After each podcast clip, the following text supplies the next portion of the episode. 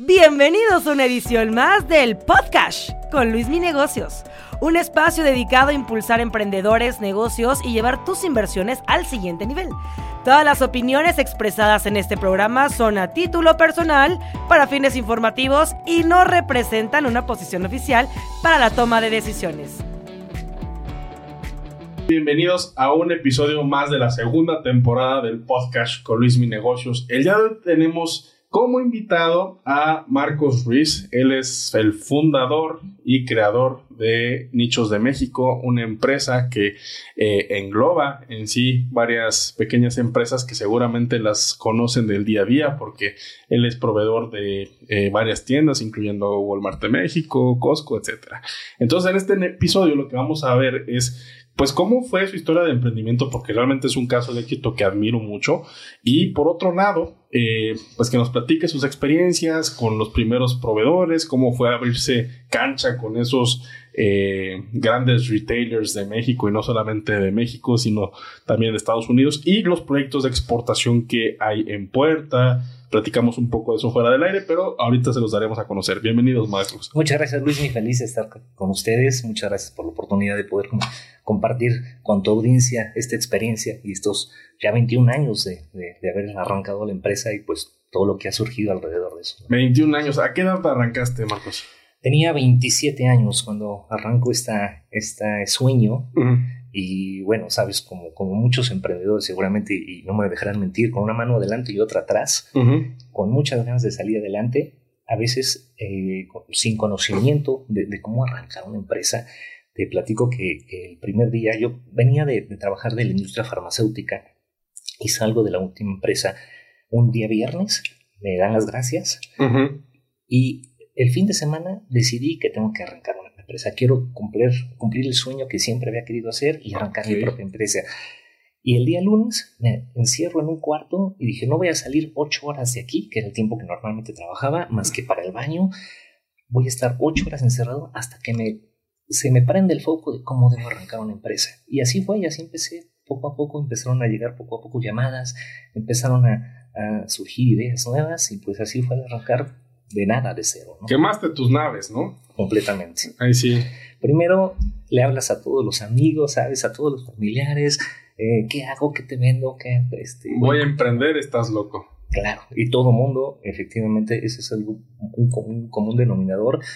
Porque si llevabas una carrera en una empresa transnacional, ya tenías una gerencia, ya tenías cierto nivel, ya tenías, este, tenías un nivel de sueldo eh, adecuado, ¿por qué eh, bajarte ahorita, este, aceptar menos?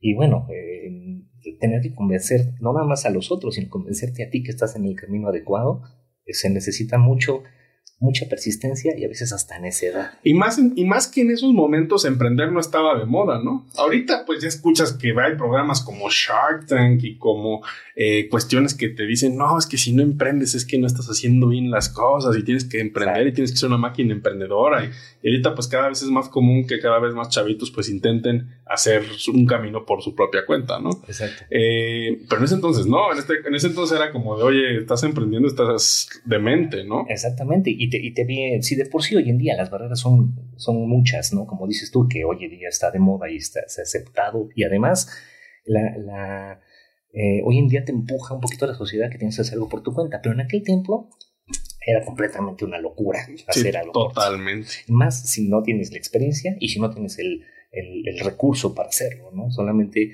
pues, algún. Eh, eh, si eres hijo de algún empresario, como que se solía eh, eh, este, seguir con los pasos de tu papá, etcétera. Pero la, las personas como yo que no teníamos esa experiencia, no tenemos ese aval, pues Ni siquiera en tu familia, ¿no? Porque luego ayuda mucho tu formación familiar, como dijiste, o sea, si tu papá es emprendedor, tu mamá es emprendedora, pues hay una muy alta probabilidad de que tú seas también, ¿no?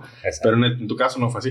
No fue así, me aventé, ya tuve un sueño que quería cumplir de hace mucho tiempo, ya sabes. Primero empezamos a vender una, eh, ropa, eh, desde la escuela, estás buscando alguna forma de emprender, nada pegaba.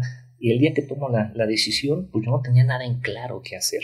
Tomo la decisión de abrir una empresa y fui descubriendo qué hacer, ¿no? Y poco a poco empezaron a llegar las ideas. ¿Y cuáles fueron esas ideas? Pues fíjate que empecé, eh, tuve la oportunidad en la empresa donde trabajaba, mm. eh, es una empresa muy grande a nivel internacional que vende jeringas.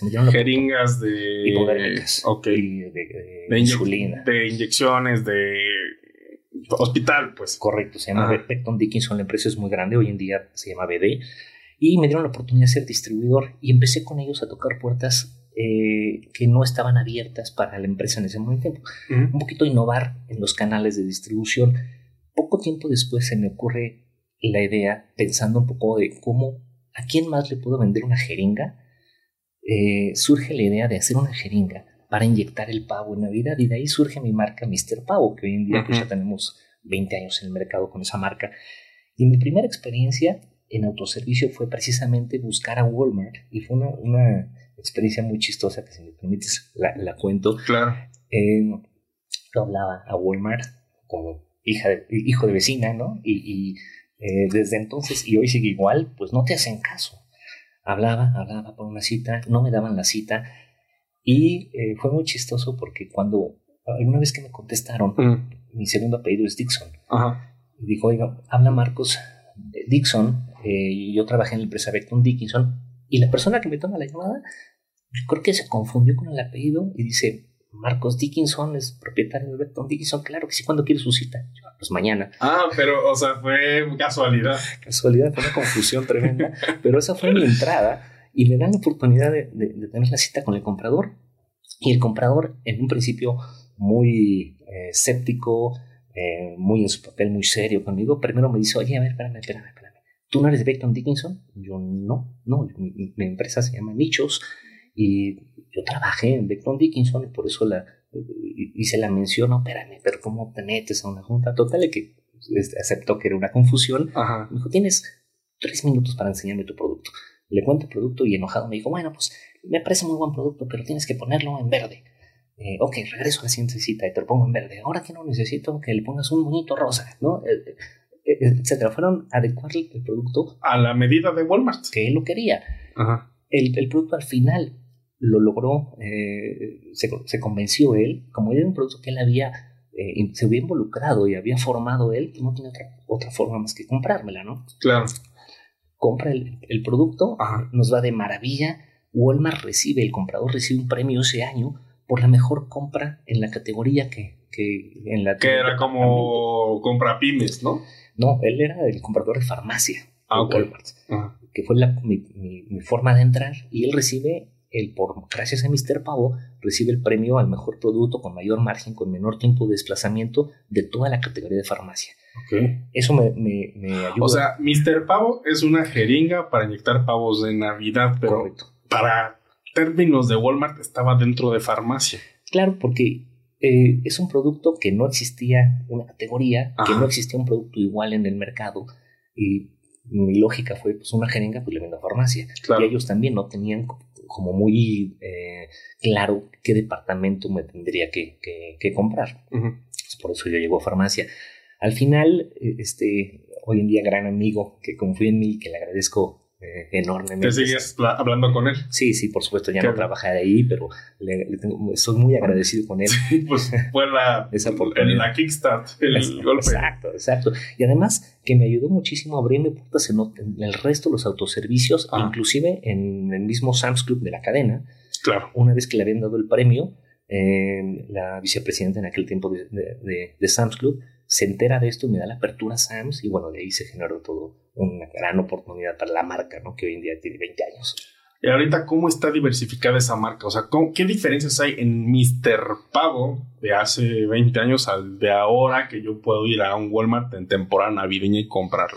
Ha evolucionado mucho. De entrada, cuando yo empecé con, la, con el producto, una, una jeringa que le compraba a Beckton Dickinson, que era una jeringa para uso humano, con una aguja de uso veterinario, que era muy peligrosa tiene filo por todos lados. Claro. Y se evolucionó, hoy en día la importó de China, es una jeringa especial con una aguja de acero inoxidable especial para alimentos. Y bueno, fuimos abriendo diferentes em, productos, lanzando diferentes productos, este, extensiones de línea. Hoy en día hay un producto, una jeringa que la acompañamos con unas lancetas que sirven para cerrar el pavo, como lo, coses como un zapato. Sí. Eh, otros que traen un termómetro que se le pone al, pavo o al, pollo, al, lomo. Eh, tenemos extensiones de línea de salsas. Tenemos una salsa para, para dos tipos salsas para marinar. el relleno del pavo. El relleno de pavo. Eh, vaya, ya es una eh, bolsas para hornear. Ya es una, una línea completa. Todo para el pavo. Correcto. Entonces, y la marca todo bajo Mr. Pavo. Y bueno, de ahí nos metimos a todos los autoservicios. Eres el terror de los pavos, ¿no? Exactamente, Navidad me huye. Oye, pero a ver, me llama, me sigue llamando demasiado la atención. ¿Cómo fue que dijiste, a ver, o sea, me dedico a las jeringas, pero me voy a meter al negocio de la cocina a través de las jeringas? ¿Cuándo fue ese momento que dijiste, qué onda, no? Sabes que por, por fue un, trabajo de creatividad, creo, de clásico de escuela, ¿no? ¿Qué, ¿Qué, otra utilidad le puedes hacer a un producto? Sal afuera del, este, piensa out of the box, ¿no? Claro. Este, eh, ponte de creativo, ¿qué otro uso del, diferente al que ya conoces le puedes hacer un producto? Y de ahí nace. O sea, ¿cómo, cómo, ¿qué otro uso puede tener una jeringa? Y de ahí nace la idea. Y de, Porque además es una jeringota, ¿no? No es una jeringuita de 5 mililitros, ¿no? No, correcto. Es una jeringa que tiene 35 mililitros, está marcada este, con de una forma diferente. Y te digo, la aguja es, este, tiene salidas por todos lados para cuando inyectas la carne, pues se marine. Y al principio entonces te volviste cliente de la empresa para la que trabajaste. Correcto, así empecé. Y hoy en día sigo siendo distribuidor de esa marca, distribuidor de Beckton Dickinson, enfocado, hoy en día la empresa tiene dos divisiones, una división Pharma, que seguimos siendo distribuidores de Beckton Dickinson para varios autoservicios y clubes de precio, y eh, tenemos la división de alimentos, en donde no nada más Mr. Pavo, sino ya hemos eh, anexado nuevas marcas propias, como es el rebozo, que hoy en día es un ponche para marinar fruta en Navidad, salsas deshidratadas que estamos a punto de lanzar, y hemos tenido otros productos mermeladas, marca el rebozo, y que con eso estamos intentando abrir en la Unión Americana y ahora en Europa. Que ese es otro de tu proyecto, que lo vamos a platicar, lo vamos a dejar un poco para el final de este podcast porque vamos a cerrar con broche de oro.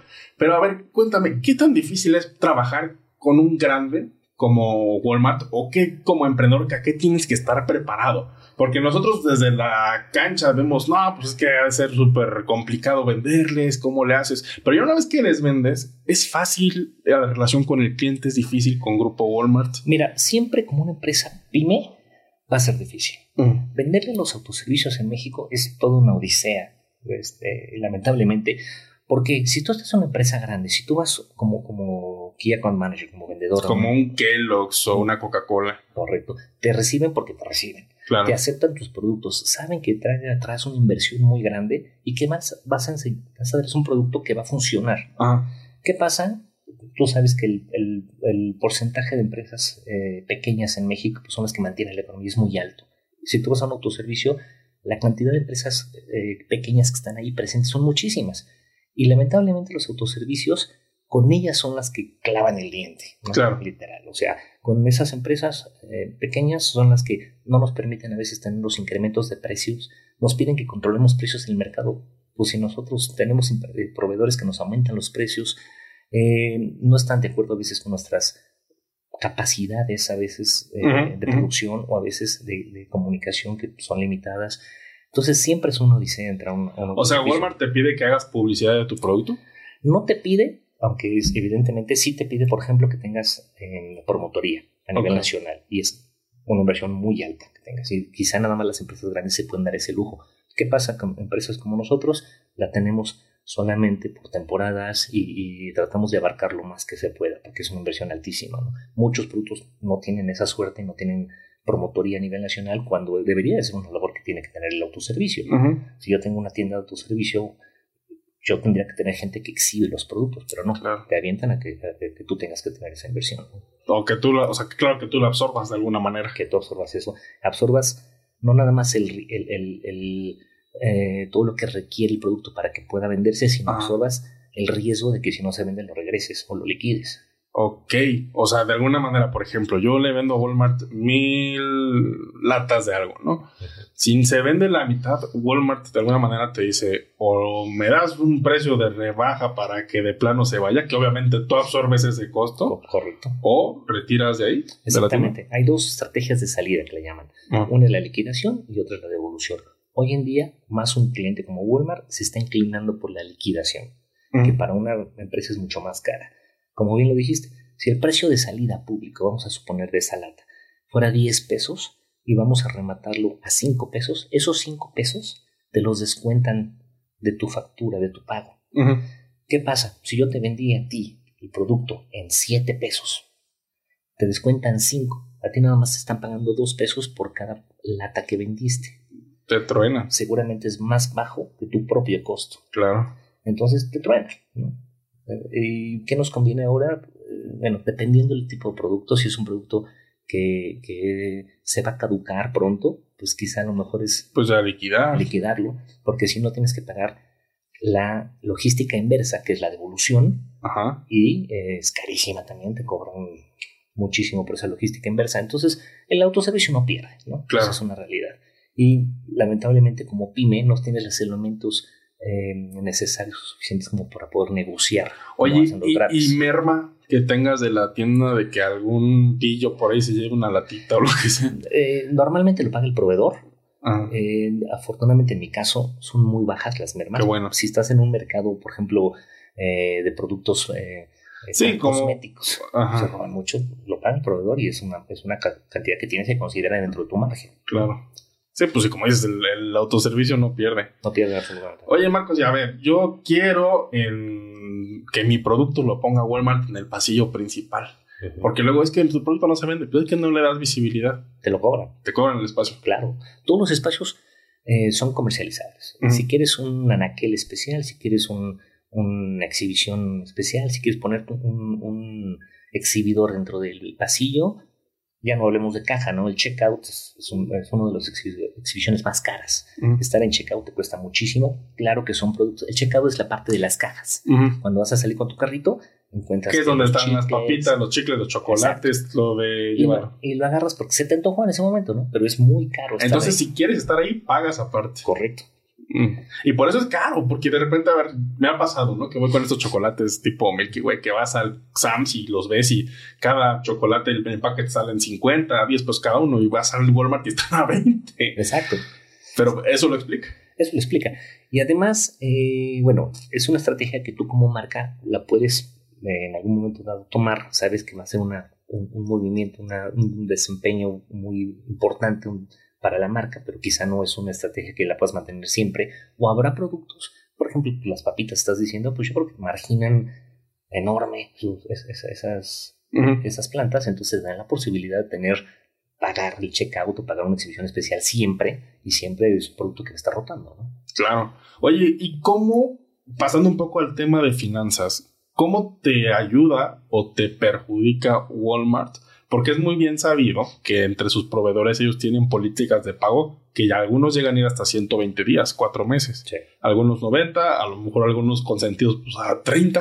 Uh -huh. eh, pero como pyme, ¿cómo le hiciste tú en esos días? O para, porque te, a lo mejor te dicen, oye, dame, me, se vendió bien tu producto, dame más. Pero oye, no tengo la lana todavía porque no me has pagado todavía. Sí. Y eso yo creo que es un problema muy común, no nada más con Walmart, sino con cualquier otro. Con todos. Creo que Walmart es de los más decentes, ¿eh? Uh -huh. Este, un Soriana, un Chedraui, se van a 90 días más lo que se tarda. Claro. O sea, se te van a 120 fácil. Y tengo clientes que hoy en día me deben desde hace seis meses. Así toda la cosa. Pero bueno, te, respondiendo a la pregunta, en un principio como pyme, te, creo que hay dos alternativas muy buenas. Una es apalancarte definitivamente de tus proveedores. O sea, decirles, oye, eh, voy a meter tu producto a tu servicio, necesito mi apoyo. Tú sabes que autoservicio me va a pagar a mí a 90 vueltas, ¿no? Uh -huh. Entonces necesito que me apoyes. Tú apalancas de cierta forma. Y punto número dos, yo en, su, en un principio utilicé el factoraje. La mayoría de las cadenas comerciales te dan esa oportunidad, pero el factoraje lo, lo tiene que autorizar el comprador. Uh -huh. Si el comprador eh, decide que tu producto es, es susceptible a, a, a, factoraje, te lo, te lo autoriza, si no, pues estás pelas, ¿no? El, este, yo en, en, en mi caso tuve la fortuna de que me autorizan factoraje, entonces descontaba las facturas, evidentemente te merman el margen porque te cobran un porcentaje de, la, de, de tener esa liquidez uh -huh. a través de ese tiempo Nacional Financiera. Claro. De cadenas productivas de Nacional Financiera. Hoy en día lo hacen muchos, muchos bancos. Hoy en día, por ejemplo, un Walmart tiene su propio banco que te lo descuenta. Entonces, descuentas ese factoraje y es una forma de tener el recurso para que lo vuelvas a, a colocar. Pero a lo mejor el factoraje ya se vuelve parte de ti, ¿no? Ya no porque aunque no quieras. Sí, lo tienes que adquirir en tu en tus renglones de finanzas, digamos, lo tienes que descontar ya como por ende de tu, de tu estado de resultados. Que con peras y manzanas es básicamente, me debes 100 pesos, pero si quieres que te pague, te pago 95, ¿no? Exacto. Y ya con eso, pues dices, pues órale, con eso me arranco. Y vives eh, con esos 5 de, de, de, descuento por, por, un buen rato hasta que tengas tú la posibilidad de decir, no, me espero las 90 vueltas a que me pagues los 100. Claro. Mira, qué interesante. Y por ejemplo, con el negocio de las jeringas, o sea, ese sí, el tradicional, eh, ¿cuál es tu red de distribución que tienes? Mira, nosotros, eh, adicional a la distribución, hacemos una maquila uh -huh. dentro, del, dentro de la empresa eh, para propiamente la, nuestro cliente Sam's Club. Uh -huh. Le hacemos una, una, una maquila y hacemos four packs o hacemos charolas especiales como nos los pide el cliente y le surtimos directamente a, a, a, los clientes que nos dan oportunidad. Habrá otros que nada más pasamos de mano en mano. Entonces, Vector Dixon nos ha dado la oportunidad de surtir algunas cadenas comerciales, autoservicios con su producto y habrá unas que nos piden algunas cosas diferentes, montamos exhibiciones diferentes y eh, otras que solamente van al área de farmacia normal. Que es el valor agregado que tú le das, ¿no? Correcto. Eso está muy bien, ¿no? También para cualquier emprendedor decir, a ver, o sea, soy distribuidor de algo, pero estaría bien darle un valor adicional para que de alguna manera tenga una preferencia algún canal, ¿no? Exacto, te tienes que buscar la forma de cómo diferenciarte, ¿no? Uh -huh. Para el caso de, como bien dices, una maquila que es un valor agregado, eh, le ofrecí al, al, fabricante yo hacer ese trabajo dentro de mí, cubriendo el, eh, ese gasto dentro de mi propio margen de distribución. Uh -huh. De otra forma, él tendría que buscar un maquilador que le iba a cobrar una cantidad diferente y luego ya el distribuidor su margen de distribución. Entonces yo estoy ofreciéndole esa misma maquila dentro de mi margen de distribuidor. Y para el cliente, en este caso un Sam's Club, pues es un, es eh, un traje a la medida de lo que él necesita. ¿no? Claro.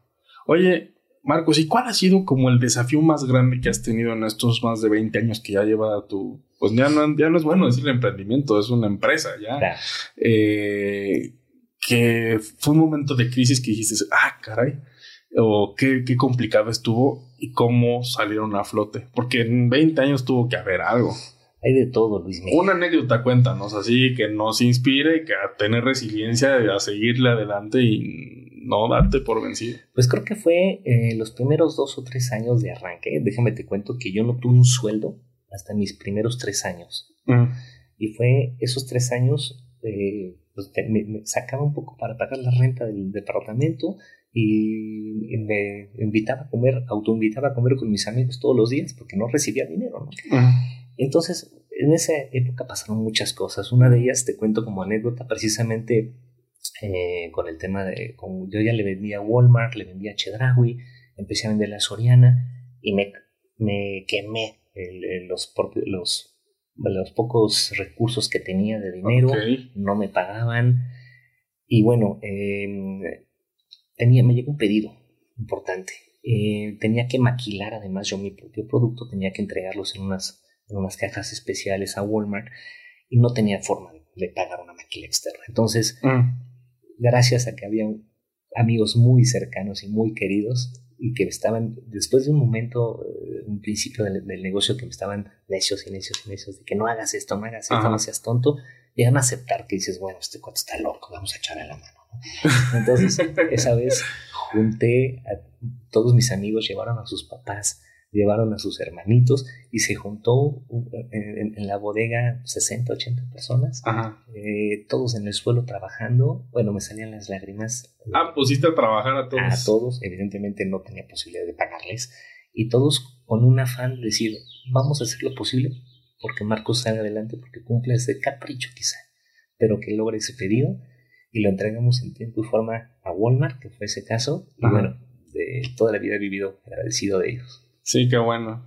¿Te acuerdas perfecto de ellos, no? Por supuesto. ¿Y sigues llevando la relación? Por supuesto, sí. Con, con muchos de ellos, digo, han pasado veintitantos años. Quizá los papás de mis amigos no, no, no, los veo seguido, pero bueno, los sigo guardando en mi corazón definitivamente. Y en esa misma época, una vez mis amigos veían que no tenía ni para comer, literal, ¿no? Mm. Y me acuerdo una vez que tocan el timbre del departamento y abro y veo tres bolsas de súper. En ese momento fue cuando me di cuenta que me estaban apoyando. Y dije, wow, o sea, nunca supe quién fue. Eh, Pero llegó el súper. llegó el súper, la persona que lo que, que nos, ojalá nos pueda escuchar y sabe que lo llevo en el corazón, lo llevo en el corazón, no, nunca supe quién habrá sido. Pues fue, fue un buen sacrificio, la verdad, ¿eh? O sea, esos tres años sí fueron de, de fuego. Completamente. De estar aguantando, aguantando, aguantando. Yo siempre he dicho que parte del éxito para una empresa es que seas persistente. Pero hay una línea muy delgada entre ser persistente y necio. Y quizá yo fui necio en muchas cosas y a veces la necesidad te cega. Y muchas veces eh, tuve muchos errores y muchos fracasos por ser necio, ¿no? También. Pero no me arrepiento, Luis. Creo que... ¿Qué te ayudó a quitarte lo necio en los negocios? Tal cantidad de fracasos. Sí.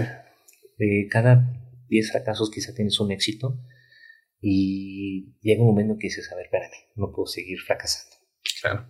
Tengo que ser mucho más, eh, pues irme más con pies de plomo, ¿no? ser más analítico, no, irme, no, ser tan, tan emocional de repente. Uno como emprendedor tienes una, eh, tienes una idea y piensas que es la mejor idea. Ah, sí. Y dices que esto te va a volver millonario, todo el mundo te va, se va, a, te va a querer comprar. Y cuando no pasa, dices, ¿pero por qué? ¿Qué, qué pasa con la gente? ¿Qué salió que no se mal? Cuenta, ¿no? no? Exacto. Dan ganas de cachetearlos, no se dan cuenta que es el producto del año, que está a excelente precio. No te das cuenta, pero en realidad es un capricho tuyo, es una necesidad tuya. 100%. Entonces, bueno, eh, gracias a tantos fracasos que he tenido, hoy en día puedo decir que ya voy y uno se vuelve más humilde también. Sí, por supuesto, ¿no? Ya, no te sientes. Y no, en mi caso nunca fue, ¿no? Sentirme. No, pero digo, a lo mejor sí una victoria muy fuerte que tuviste se ve opacada por el siguiente fracaso que tienes. Exacto. Y te forma el carácter. Exacto, definitivamente. Y además te sientas a negociar eh, en una forma diferente, ¿no? Es, ya con esa experiencia, que pues al fin y al cabo te lo dan los años y, y todas las circunstancias que van pasando, dices, tuve éxito, sí he tenido fracasos y eso es ser humilde con uno mismo y ser humilde con, la, con el comprador que tienes y quizá te dan más tablas para poder negociar, ¿no? Claro. Oye, Marcos, ahora, ¿qué, cómo, ¿cómo ha sido tu camino delegando? O sea, con tu equipo de trabajo, ¿cómo lo empezaste a formar? ¿Te costó el tema de la delegación, de confiar en otra persona que llevara cierto proceso de tu empresa? ¿A la fecha te sigue costando? Eh, cuéntanos un poco de eso. Ese ha sido un camino muy, este, muy, muy complicado para mí, la, esa delegación, Luis. Sí, empecé en un principio yo solo, ¿no? Y, el, el, ser el que toma el pedido, el que, toma, el que hace la venta, toma el pedido, el chofer, el que cobra y el director general, ir poco a poco eh, anexando gente, anexando talento a esta organización ha sido eh, pues, pues difícil, ¿no? ¿Por qué? Porque tú aprendiste a hacerlo o, te ha funcionado de cierta forma y de repente aceptar que llega una persona que quizá y seguramente sabe más que tú, eh, lo quieres hacer de una forma diferente, siempre hay un problema con eso. Hoy en día em, confío mucho en mi equipo, yo tengo una gran familia de equipo que les, les aplaudo. Eh, yo no soy una persona quizá tan, tan emotiva y, y a mí me cuesta trabajo reconocer de repente, pero saben que de corazón lo hago siempre y confío mucho en mi gente pero siempre ha sido difícil el, delegar, el querer salir de tu negocio que tú lo creaste, es tu bebé, hoy en día ya está en la preparatoria, pero sigue siendo tu bebé, ¿no? Y bueno, creo que he sido un camino eh, eh, que se ha ido dando poco a poco. Eh, hoy en día tengo un, director, una directora general, claro. es una persona que, que, que, estimo mucho además, pero que le estoy dando riendas sueltas en el negocio y me está ayudando a crecer afortunadamente junto con todas las áreas diferentes personas que he tenido la oportunidad de verlas desarrollarse dentro de la empresa, que eso es la principal eh, eh, ganancia de todo esto, ver una persona que, gracias a que entra en tu organización se, se logra desarrollar, es, te sientes ya pagado con eso. Entonces, tener la oportunidad de a esas personas no nada más delegarles, sino darles la confianza de que desarrollen tu negocio, tu bebé algún tip que le quieras dar a algún emprendedor, pero en cuanto a delegar, o sea, ya te está yendo bien, necesitas crecer tu equipo, en tu experiencia, ¿qué te ha servido para esto? Que confíes en la gente. Mm. Trata de confiar en que, primero, ser humilde de que tú no eres el sabelo todo, de que tú no eh, necesariamente eres el experto en las cosas y tienes que aceptar que hay gente que tenga eh, más expertise, más, eh, inclusive una forma diferente de hacer las cosas. Gente que sabe más que tú. Definitivamente. Y dos, que tienes que confiar en la gente. Pese a que te voy a, a, platicar que he tenido mis, mis, mis casos en los que la gente, pues, lamentablemente, que le has dado eh, la confianza te la te ha defraudado, gente muy cercana, pero eso, lamentablemente, así es la vida, así la gente, ellos sabrán por qué lo hicieron y, pagarán o no pagarán, por eso, eso ya es otro, otro tema, ¿no? Pero tú no debes de dejar de confiar en la gente. Creo que como un emprendedor, cuando empiezas a crecer y si quieres abarcar, abarcar, abarcar, abarcar, definitivamente para ti es una, un ancla.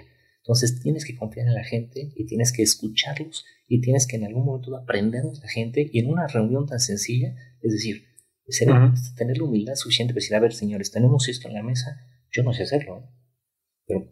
pero estamos aquí un grupo de gente talentosa. De gente talentosa que vamos a sacar esta chamba juntos. Claro, pues sí, creo que eso es, es la, la esencia del trabajo en equipo y darte cuenta que solo no puedes, ¿no? Exacto y que te tienen que, a beneficio de todo mundo, hacer crecer la empresa, ¿no? Y eso es muy importante. Crece la empresa y crecen todos. Y hablando de hacer crecer la empresa, me platicabas, Marcos, de que eh, tienen planes de expansión internacional, ¿no? Sí, fíjate, estamos muy contentos. Estamos abriendo ahorita una empresa en Estados Unidos eh, para poder vender de, la empresa de México a la empresa de Estados Unidos y ya tenemos muchos prospectos de clientes muy interesados en nuestros productos en la región de Texas, en la región de California en, cadenas comerciales que abarcan gran parte de la Unión Americana. Entonces empezamos operaciones, espero, este, el siguiente mes. Y a la vez estamos abriendo una empresa en España. Eh, esta ya está eh, caminando eh, de alguna forma y empezamos a, mandar productos que vamos a producir en, México y vamos a mandar con nuestra marca El Rebozo hacia España. Qué bien. Para abarcar no nada más España, sino un poco del mercado. ¿Cuál, ¿Cuál es la marca El Rebozo? El rebozo ahorita lo tenemos con aquí en México con el ponche eh, de frutas deshidratadas y las salsas que estamos lanzando, salsas deshidratadas.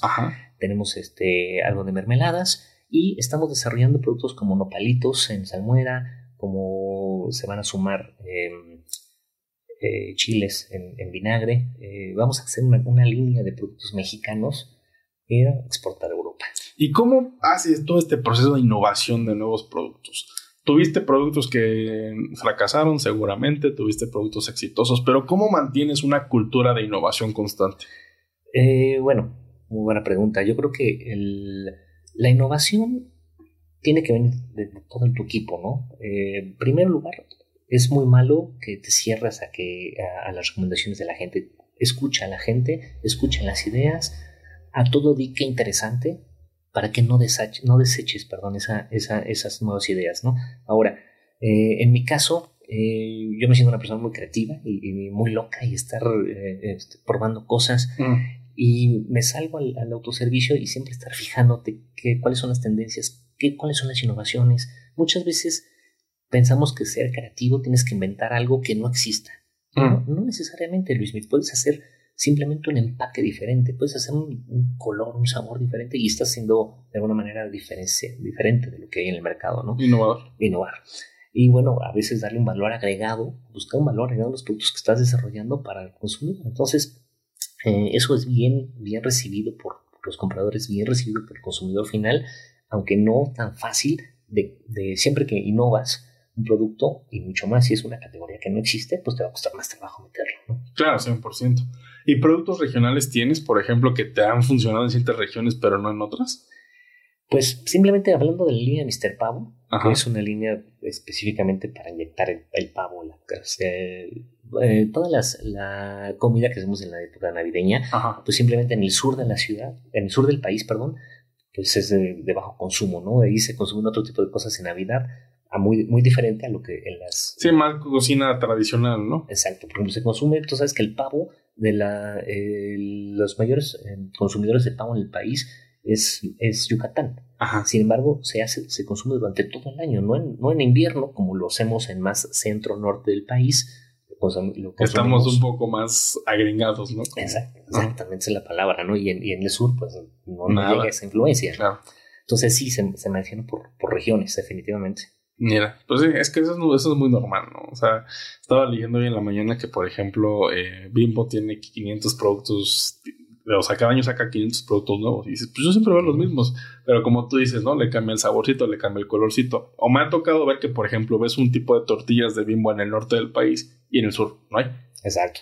Yo creo que siempre tienes que tener eh, esa visibilidad y esa comunicación con el consumidor para estar viendo cuáles son las necesidades y las tendencias inclusive, ¿no? Claro. Y eso de tendencia, pues es muy amplio la, la, la palabra, pero es tratar de anticiparte a lo que el consumidor va a necesitar en un futuro próximo. Sí, 100%. Y Marcos, una pregunta, por ejemplo, y de hecho me le hizo un seguidor. Eh, ¿qué, ¿qué, le recomendarías a un chico de 18, 20 años que apenas va a empezar su licenciatura o que tiene ganas de emprender? Eh, a ese Marcos quizás de 18, 20 años, a ver si te transportas un poco en el tiempo, como que, ¿qué le dirías? Pues? Que luche por sus sueños, que no se vaya, no se no decaiga ese, ese ánimo. Creo que, como bien decías eh, en el principio, eh, hoy en día está de moda emprender, ¿no? Y es muy sencillo y hay más, más uh, oportunidades para emprender que hace algunos años. Que aproveche esa, que aproveche esa ola, esas oportunidades que hay. Hoy en día hay muchas instituciones, muchos coaches eh, que claro. te sigan, evidentemente. Tú les das unos tips maravillosos para, para esto, pero que no decaiga ese ánimo. Que tiene que ser luchar mucho, muy fuerte, mucho más energía de la que se necesita para ser eh, empleado de una empresa. ¿no? Y si te caes, te levantas y ah, persiste. Exacto. Tienes que limpiarte las heridas, lamerte las heridas, como dicen, y vamos para adelante. Sí, yo, yo, estoy de acuerdo contigo. Creo que de los emprendedores que yo más admiro, eh, incluyéndote, hay algo que es un hilo común, que es una increíble persistencia. Porque ni yo me considero tan persistente. O sea, yo sí soy más de si no ves resultados pronto, cambia, haz algo diferente, ¿no? Uh -huh. Pero hay gente que no ve los resultados pronto y sigue, y sigue, y sigue, hasta que le pega y dices, wow. Claro, cuando vemos las historias de los grandes millonarios ¿no? de tecnología, hablan de eso, de su persistencia, cómo sí. a través de la persistencia lograron lo que hoy en día tienen. Y creo que es un ingrediente básico. Primero, te vas a caer, te vas a lastimar, te vas a herir, te vas a cortar. Levántate, lámete las heridas y sigue adelante. Cree en ti y no escuches los malos, eh, las negatividades los de la gente. Que naysayers, ¿no? Exacto, los haters. Los ¿no? haters, que tanto hay. Y que muchas veces son de tu propia familia y son tus propios amigos cercanos. Entonces, eso lo tienes que convertir en tu energía, en tu combustible para que salgas adelante. Buenísimo. Marcos, muy, muchas gracias. Que si alguien desea contactarte, ¿cómo lo puede hacer? ¿Tienes un Twitter? ¿Tienes un...? Eh, no tengo Twitter personal, pero dejo mi correo con mucho, mucho gusto. Es mdixon con x Ajá. arroba nichos.com.mx. Nichos.com.mx. Correcto. Buenísimo. Marcos, pues muchísimas gracias por contribuir a este podcast. Creo que es un episodio muy valioso. Le vamos a dar mucha difusión porque sí vale la pena Muchas escuchar gracias. este contenido. Y un placer tenerte aquí. Muchas gracias, Luismi. Muchísimas gracias por la oportunidad y, y felicidades por esta grandísima labor que estás haciendo para todos los emprendedores en México. No, muchas gracias.